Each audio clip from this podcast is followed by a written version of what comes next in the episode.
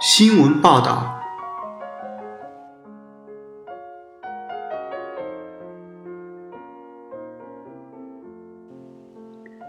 由什么来构成摄影的新闻报道呢？有时一张单幅照片已经十分严谨和丰富，其内容与形式和谐达意。能使读者产生共鸣，那它本身可能已经足够了。但是这样的情况极少出现。那些犹如火星般迸发出的主题元素常常是散乱的，我们无法使它们凝聚在一起。通过导演摆拍出来的，也只能是对新闻报道的弄虚作假。因此，版面需要互相联系，内容需要互为补充，要将散布于几张照片上的元素进行整合。摄影报道是为说明一个问题、专注一个事件或表达某些印象和感受而发生的，由头脑、眼睛和内心世界共同作用的渐进过程。我们围绕着事件自身的发展去表达，最终逐渐使它丰满起来。我们寻求解决问题的方法，有时仅在短短几秒之内就可以发现它，而有时则需要数小时乃至数日。没有什么标准答案和秘诀。这一点有些像打网球的时候必须随时准备击球一样。现实向我们提供了大量的信息，应该针对要点对它们进行分割简化。但我们应该怎么做？在拍摄的过程中一定会发生这样的事情，要有明确知道自己应该做什么的意识。有时自己觉得已经拍到了最好的照片，但这时依然必须继续拍摄，因为事件还在持续发展，我们无法真正预测到事件将会怎样发展。然而，我们也要避免扫射。快速而无意识拍摄大量的无用的照片会阻碍记忆，破坏事件整体的条理性。记忆非常重要，迅速拍摄的每张照片带来的回忆要与事件的发生相一致。在拍摄过程中，我们应该确保自己没有留下漏洞，已经对此进行了充分的表达。因为事件一旦结束，一切都为时已晚，时间无法逆转。我们也无法再重新拍摄。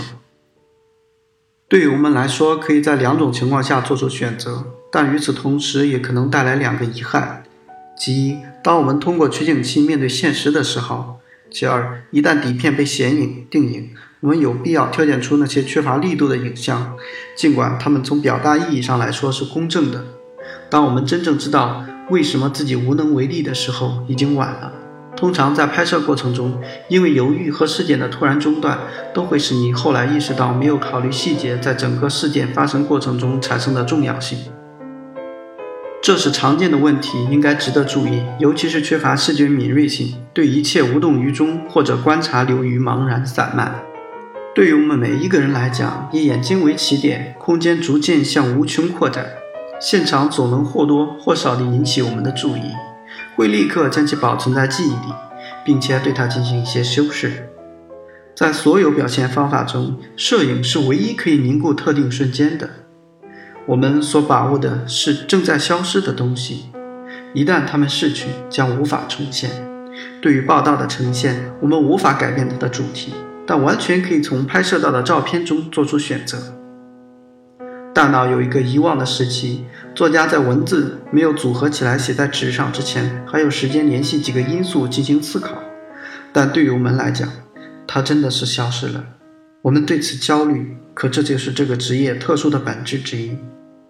我们不能在旅店里重新做报道拍摄，我们的任务是观察现实，并在相机的帮助下将它记录下来，而不是在拍摄过程中对事实进行操纵，或者在暗房里做些小动作。所有这些弄虚作假的技巧都会在敏锐的目光下暴露出来。在新闻摄影过程中，我们会制造一些令人讨厌的举动，有点像一名裁判员。对比赛来说，不可避免地成为一位入侵者。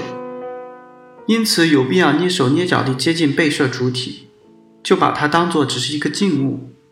脚步要轻，但眼睛要敏锐，不要忙乱，不能打草惊蛇。如果只是考虑光线条件，即使照度不足，但是出于礼貌，在拍摄时也不要使用闪光灯，否则摄影师会成为一位令人无法忍受的入侵者。我们这项工作完全是建立在与人的关系上，一句不当的话就可能毁掉一切努力。当然，在这里也没有什么妙计，重要的就是尽量让人忽略相机的存在，因为它总是那么扎眼。在不同国家和环境中，对此的反应也是多种多样的。在东方，一位急躁的或者匆忙的摄影师会受到嘲笑。如果你看起来从容不迫，即使有人注意到你和你的相机，也会忘记你是一名摄影师，并且会表现得热情亲切，还会把孩子们留在你的身边。